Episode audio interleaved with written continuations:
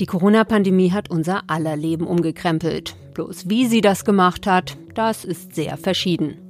Obwohl vermutlich die meisten genug haben vom Lockdown, kann doch manch einer der Situation auch was Gutes abgewinnen. Im Homeoffice kocht der eine zum Beispiel jeden Tag selbst mit Biogemüse und erholt sich mit Yoga in der Mittagspause. Jemand anderes dagegen wohnt mit der Familie in einer viel zu engen Wohnung, fühlt vor allem Stress und ernährt sich mit ungesundem Fertigessen. Inzwischen leben wir in Deutschland schon länger als ein Jahr mit dem Coronavirus. Wie sich Ungleichheiten in verschiedenen Lebensbereichen inzwischen verstärkt haben und wer besonders betroffen ist, darauf wollen wir jetzt schauen im FAZ-Podcast für Deutschland. Heute ist Montag, der 8. Februar. Mein Name ist Angelika Fei und ich bin neu im Podcast-Team dabei. Deshalb freue ich mich ganz besonders auf die Sendung heute. Hallo! Wie ist das denn bei Ihnen jetzt in der Corona-Pandemie? Würden Sie sagen, Sie ernähren sich gesünder? Oder kommt das Frustessen durch? Denn auch beim Thema Ernährung zeigen sich die Auswirkungen der Pandemie. Darüber möchte ich mit meiner Kollegin Melanie Mühl sprechen. Sie ist Redakteurin im Feuilleton der FAZ und befasst sich unter anderem mit dem Thema Psychologie, aber auch mit Ernährung. Jüngst ist ihr Buch erschienen Das Ernährungsgefühl, wie Emotionen unser Essverhalten beeinflussen. Hallo Melanie. Hallo.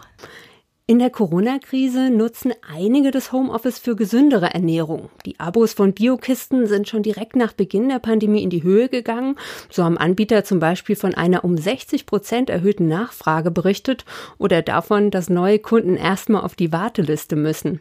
Daher meine Frage, Gutes Essen, selbstgekochtes Essen, gibt das in diesen unsicheren Zeiten ein Gefühl von Sicherheit? Oder was könnte dahinter stecken, weshalb sich Menschen im Lockdown mehr mit Ernährung beschäftigen? Also es gibt natürlich ein Gefühl von Sicherheit. Ähm, Ernährung ist etwas sehr Irrationales, auch wenn wir es gerne äh, versuchen, rational zu betrachten. Das heißt, wir sind äh, Gefühlsesser oft und in der Pandemie spielt es eine besonders große Rolle, weil wir sehr auf Stress reagieren, auf Frust natürlich. Ähm, da gibt es die einen, die viele Süßigkeiten dann vielleicht essen, um sich wieder innerlich zur Ruhe zu bringen, und die anderen, die äh, Zeit und sowohl auch das Geld haben, sich gesünder zu ernähren, sich mehr mit ähm, überhaupt mit dem Kochen zu beschäftigen und sich und ihrer Psyche was Gutes zu tun, sich also so zu ernähren, dass sie ja, dass sie in eine bessere Stimmung kommen und Essen spielt dabei eine unglaublich große Rolle.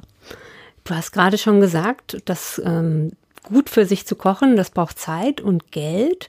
Und das zu haben ist ja auch ein Privileg. Zeigt sich hier, wie ungleich Teile der Gesellschaft die Corona-Pandemie erleben?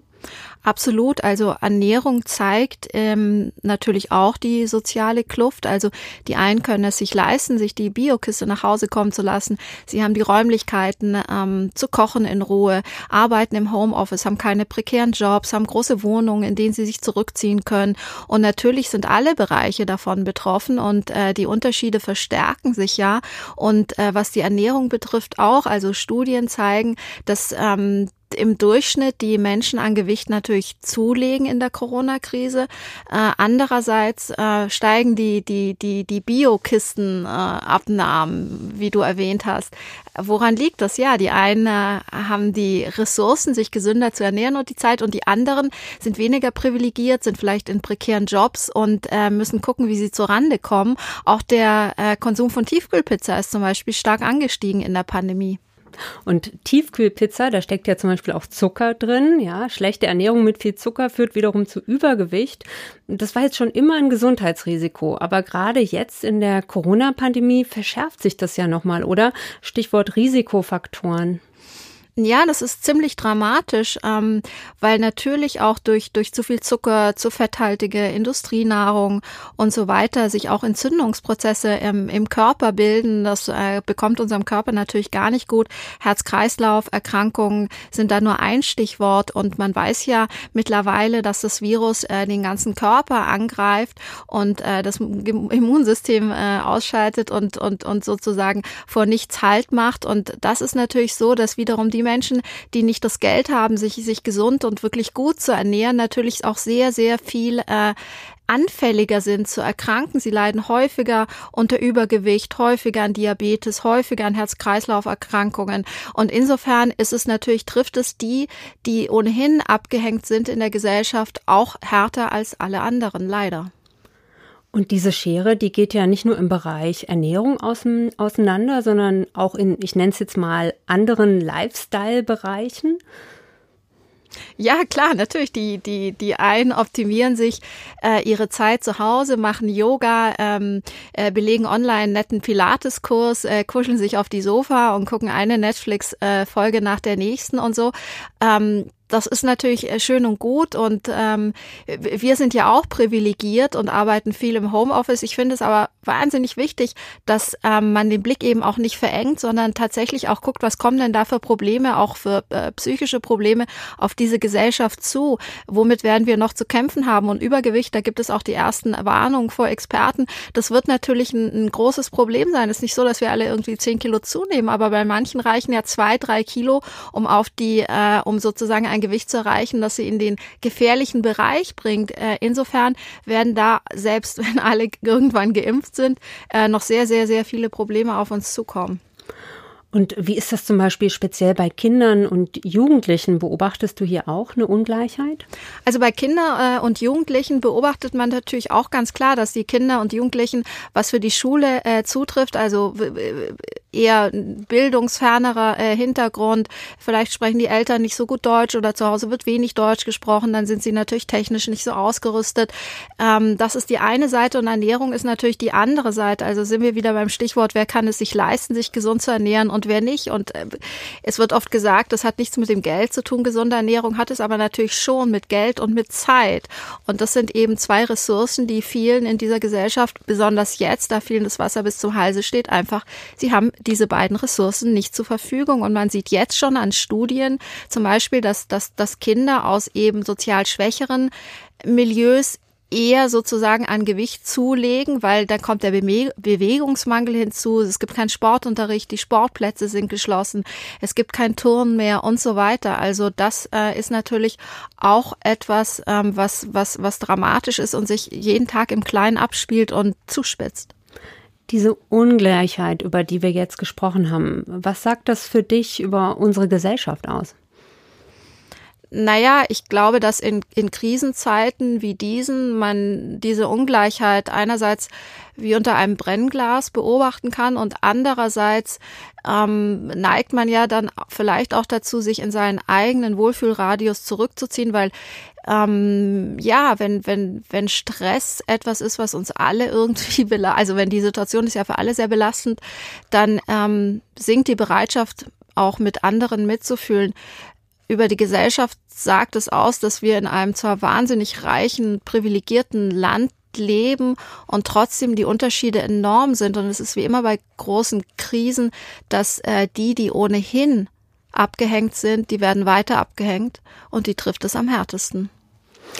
Vielen Dank, Melanie, für das Gespräch. Ich danke dir.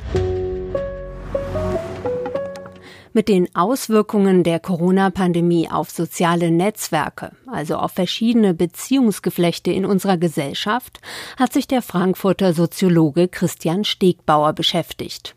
Er ist jetzt bei mir am Telefon. Herr Stegbauer, gerade habe ich mit meiner Kollegin Melanie Mühl darüber gesprochen, wie ungleich sich die Corona-Pandemie im Privaten auswirkt, vor allem bei der Ernährung. An Sie nun die Frage, wie ist es generell gesellschaftlich gesehen? Sind wir vor dem Virus alle gleich? Ja, das hat man am Anfang gesagt, dass äh, der Virus oder das Virus ein, ein großer Gleichmacher sei. Ähm, und da gibt es ja auch ein paar so Hinweise drauf, wenn man sich überlegt, dass die ähm, also Staatschefs, dass also bekannte Stars äh, und so weiter äh, an Corona erkrankt sind, äh, könnte man sich das vorstellen. Aber tatsächlich ist es so, wenn man schaut, wer wird krank und äh, welche Auswirkungen hat es, dann äh, sieht man doch, dass es eine ziemlich große, eigentlich eine krasse Ungleichheit gibt. Genau, und für diese Ungleichheit durch die Corona-Pandemie gibt's ja auch ganz konkrete Belege, zum Beispiel von der Hans-Böckler-Stiftung, die gehört zum Deutschen Gewerkschaftsbund. Und die Böckler-Stiftung führt jetzt in der Corona-Pandemie regelmäßig eine repräsentative Befragung von 6000 Personen durch zu Belastungen und Sorgen in der Corona-Krise. Der Fokus liegt hier auf dem Thema Arbeit und die letzte Befragung war gerade erst im November. Es sind also ganz frische Ergebnisse Ergebnisse und es zeigt sich, Ungleichheit wird verstärkt, hat mir die Leiterin der Studie Bettina Kohlrausch gesagt. Weil einfach diejenigen von den Auswirkungen der Krise am stärksten betroffen sind, die ohnehin schon vorher schlecht dran waren. Also vor allen Dingen Menschen mit geringem Einkommen, aber auch Personen mit Kindern im Haushalt. Da ist es natürlich so, dass die unterschiedlich gut finanziell ausgestattet sind, aber in der Tendenz natürlich auch finanziell stärker belastet, sodass wir schon sagen können, dass auch die Lasten der Krise einfach ungleich verteilt sind. Die, die vorher schon wenig hatten, müssen offensichtlich mehr Lasten tragen. Herr Stegbauer, wenn Sie das so hören, wie ordnen Sie das ein?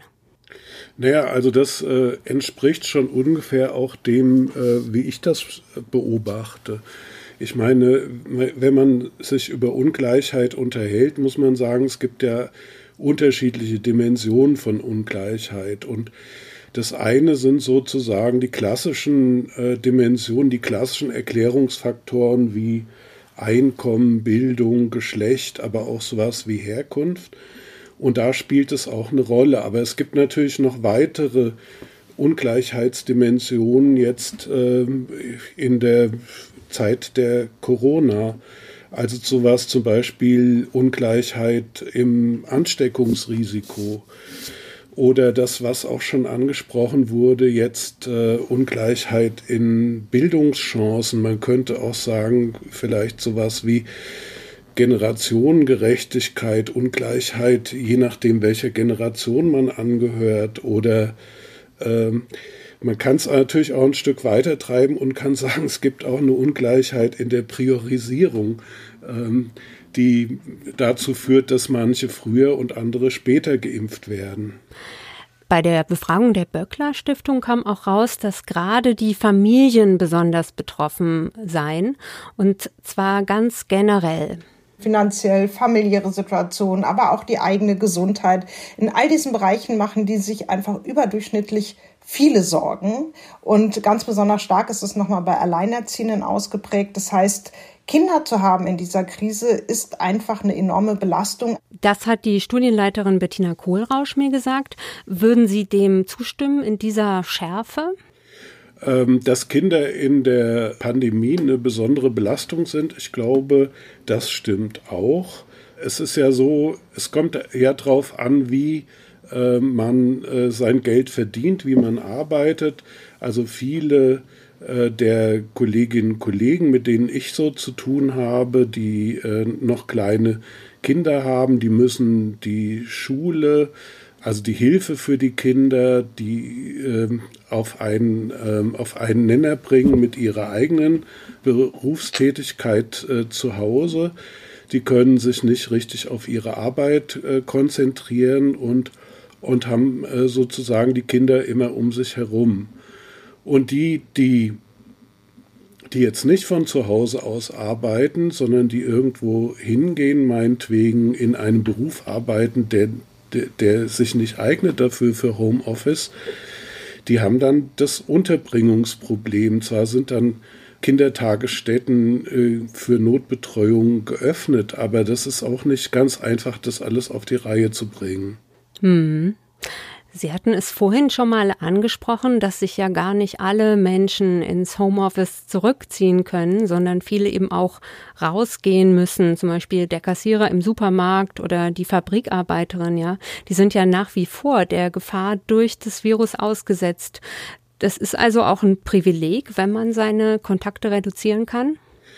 Ja, ich würde sagen, es ist ein Privileg. Ich habe mal ähm, in, wir haben ein Buch veröffentlicht äh, zur Corona-Krise und bin auf die Idee gekommen, dass also die Netzwerkautonomie sowas ist wie eine neue Ungleichheitskategorie, also die Möglichkeit, dass man über die Kontakte selbst bestimmen kann. Und äh, man äh, saß ja vor allen Dingen im letzten Frühjahr und Sommer, ähm, aber auch jetzt immer noch dort, wo so Hotspots sind äh, der Ansteckung. Da sind also zum Beispiel die Arbeiter in den Fleischereibetrieben betroffen davon. Und die leben dann in Sammelunterkünften, darüber bestimmt der Arbeitgeber. Die werden in Autos in Kleinbussen dorthin gefahren. Darüber bestimmt auch der Arbeitgeber und auch über die Art und Weise, wie man dort zusammenarbeitet. Und das könnte man sagen, das ist eine neue Dimension der Ungleichheit. Kann man die Kontakte reduzieren oder nicht?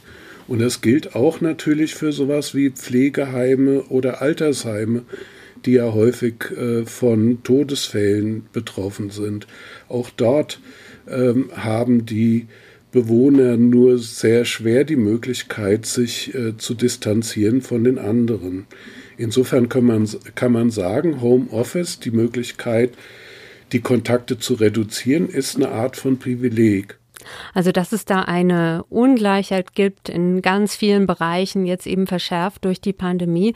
Dafür haben wir jetzt ganz viele Belege gehört. Ähm, wird es aber Ihrer Ansicht nach auch wirklich genug wahrgenommen in der öffentlichen Debatte und auch in politischen Entscheidungen genug berücksichtigt? Naja gut, also ähm, man versucht ja auch etwa, schon etwas politisch aufzufangen. Es gab ja äh, eine vereinfachte Möglichkeit, jetzt äh, zur Grundsicherung zu gelangen. Aber ich äh, bin mir trotzdem nicht ganz im Klaren. Es ist, es ist nicht eine ganz einfache Aufgabe, allen gerecht zu werden.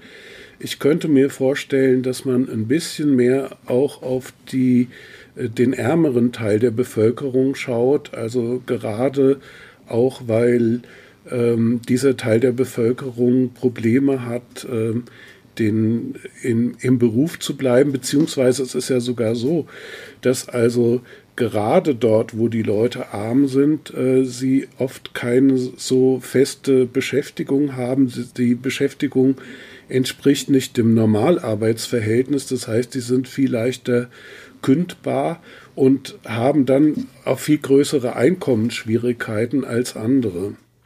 Herr Stegbauer, vielen Dank für das Gespräch. Ja, sehr gerne. Vielen Dank Ihnen.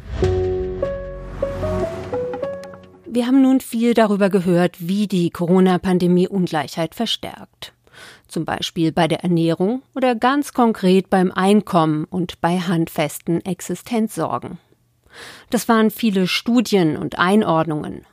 Was aber bisher fehlt, ist eine Antwort auf die Frage, wie geht's den Menschen, die sich keine Abschottung in der Pandemie leisten können? Deshalb möchte ich jetzt mit Markus Schenk sprechen. Er ist Projektleiter vom Stadtteilbüro Offenbach-Nordend und damit ganz nah dran an der Praxis. Denn das Stadtteilbüro ist Ansprechpartner für die Sorgen und Nöte der Leute im Viertel und koordiniert verschiedene Hilfsangebote. Hallo, Herr Schenk. Hallo, Frau Feil. Herr Schenk, zunächst mal, für jemand aus Kiel oder Passau, der Offenbach nicht so gut kennt, was ist das Offenbacher Nordend für ein Viertel? Wodurch zeichnet sich das generell aus? Ja, für jemand von außerhalb des Rhein-Main-Gebiets muss kann man Offenbach relativ einfach erklären. Ähm, früher war so ein passender Spruch, Offenbach ist die äh, Frankfurter Bronx. Ähm, dementsprechend war es auch wirklich so, dass jahrzehntelang hier, es war ein Arbeiterviertel, es waren einfache Verhältnisse und dementsprechend auch die Struktur hier war problematisch. Ähm, als wir hier vor zehn Jahren angefangen haben, war das schon auf einem besseren Weg, in Anführungsstrichen, aber letztendlich musste viel getan werden, damit hier das Leben ähm, ein besseres wird. Und man, sieht es daran, es ist viel getan worden. Es hier gibt das Städtebauförderprogramm Sozialer Zusammenhalt. Das heißt, hier werden viele Maßnahmen in die Hand genommen. Aber es ist ein langer Weg, bis dann quasi dieses vergleichen wir es äh, mit Berlin, Neukölln, bis dieses Quartier, was auch vergleichbar ist mit dem Berliner Quartier, ähm, auf einem Weg eines einer, ähm, sagen wir, ähm, einer guten Wohnstruktur kommt. Mhm. Und ähm, wie geht's jetzt den Menschen bei Ihnen im Viertel in der Corona-Pandemie?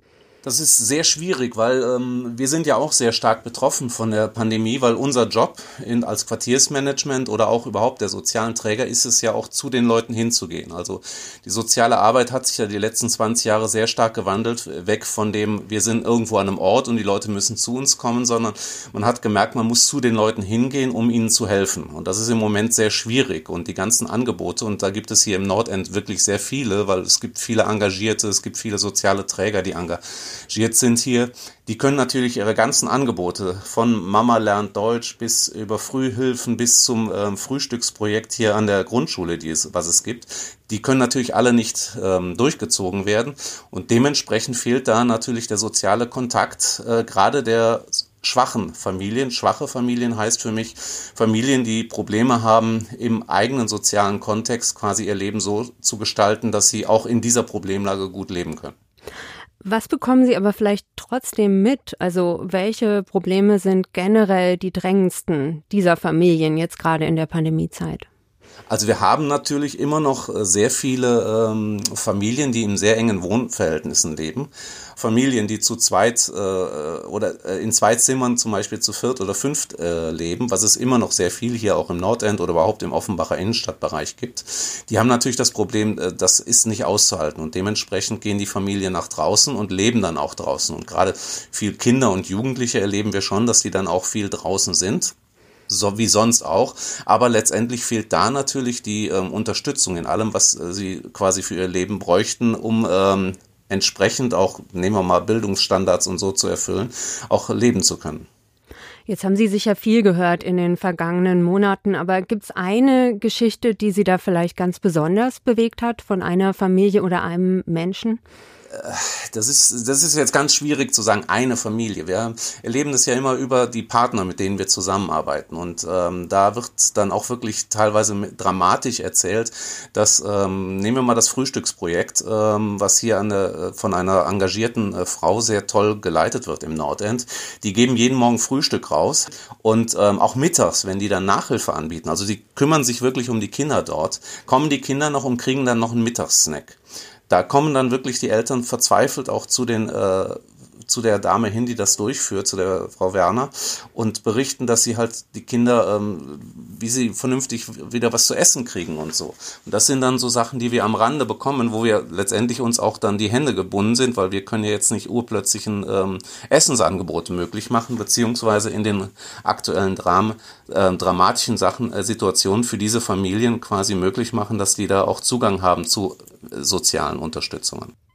Würden Sie sagen, dass diese Probleme, dass äh, Kinder und Jugendliche zum Beispiel ähm, kein vernünftiges Frühstück oder kein vernünftiges Mittagessen bekommen, äh, sind das Probleme, die jetzt nochmal neu und verschärfter sind oder gab es die früher auch schon und jetzt fallen die nur auf oder jetzt kann man eben nicht gut unterstützen?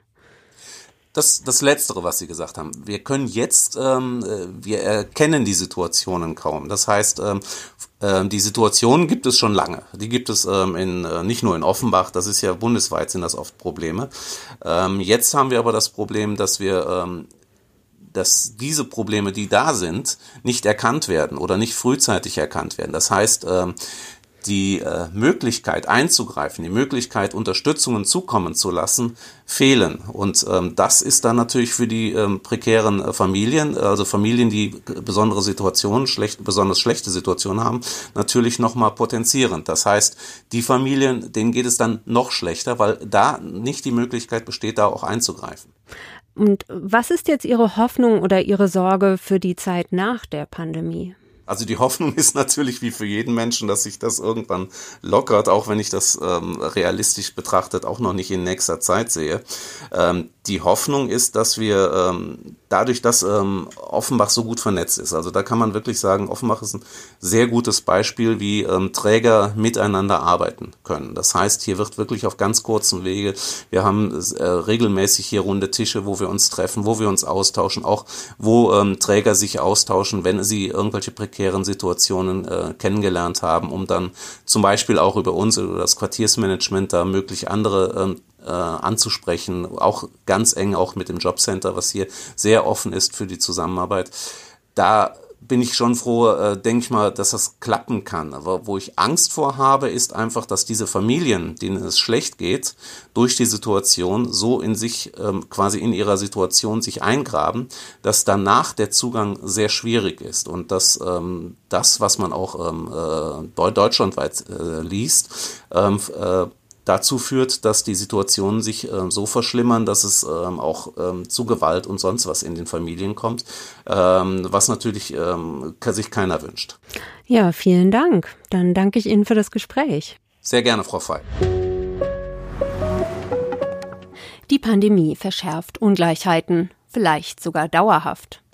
Darum ging es in der Sendung heute.